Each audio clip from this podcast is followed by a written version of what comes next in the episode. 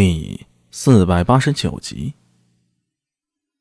明崇岩，南朝梁国子祭酒明山宾五世孙，父亲明克，为安喜县令。看到明崇岩的名字啊，苏大为开始以为是巧合，但是等看到其父为安喜县令，便知道这就是自己记忆中的那个明崇岩了。现下这个孩子才不过五岁。因为自小有些异于常人，年前入京后被其父送往大理寺做了舍身。所谓的舍身，也是时下的一种习俗吧。怕孩子养不大，许与佛祖待到大喜时再从寺庙里接回来。这明崇言既是如此，苏大为眉头不禁皱了起来。果真是这明崇言呐，他隐约记得这明崇言。与后来的武则天关系不一般呢，可以说是十分受武则天的信重。在这一瞬间，苏大伟心里一动，忽然想起了什么：被劫匪抓走的张易之和张苍忠两兄弟，也在未来受到武则天的宠幸。这么说的话，这些失踪的孩子共通点，莫非和明空姐有关？但是不对呀，这都是未来发生的事儿，至少在十几二十年后。眼前这些人都是孩子，不可能因为明空法师受到特别的关注啊！苏大为心里纠结，县君裴新简已经把武能叫到一旁，细细问了一番，又让县内主簿做了笔录。此疑点有三。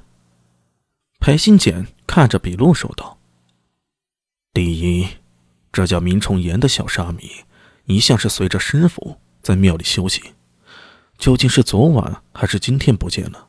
这个叫悟净的法师却说不清楚。第二点，此案与昨晚上元夜的孩童劫案是否有关联？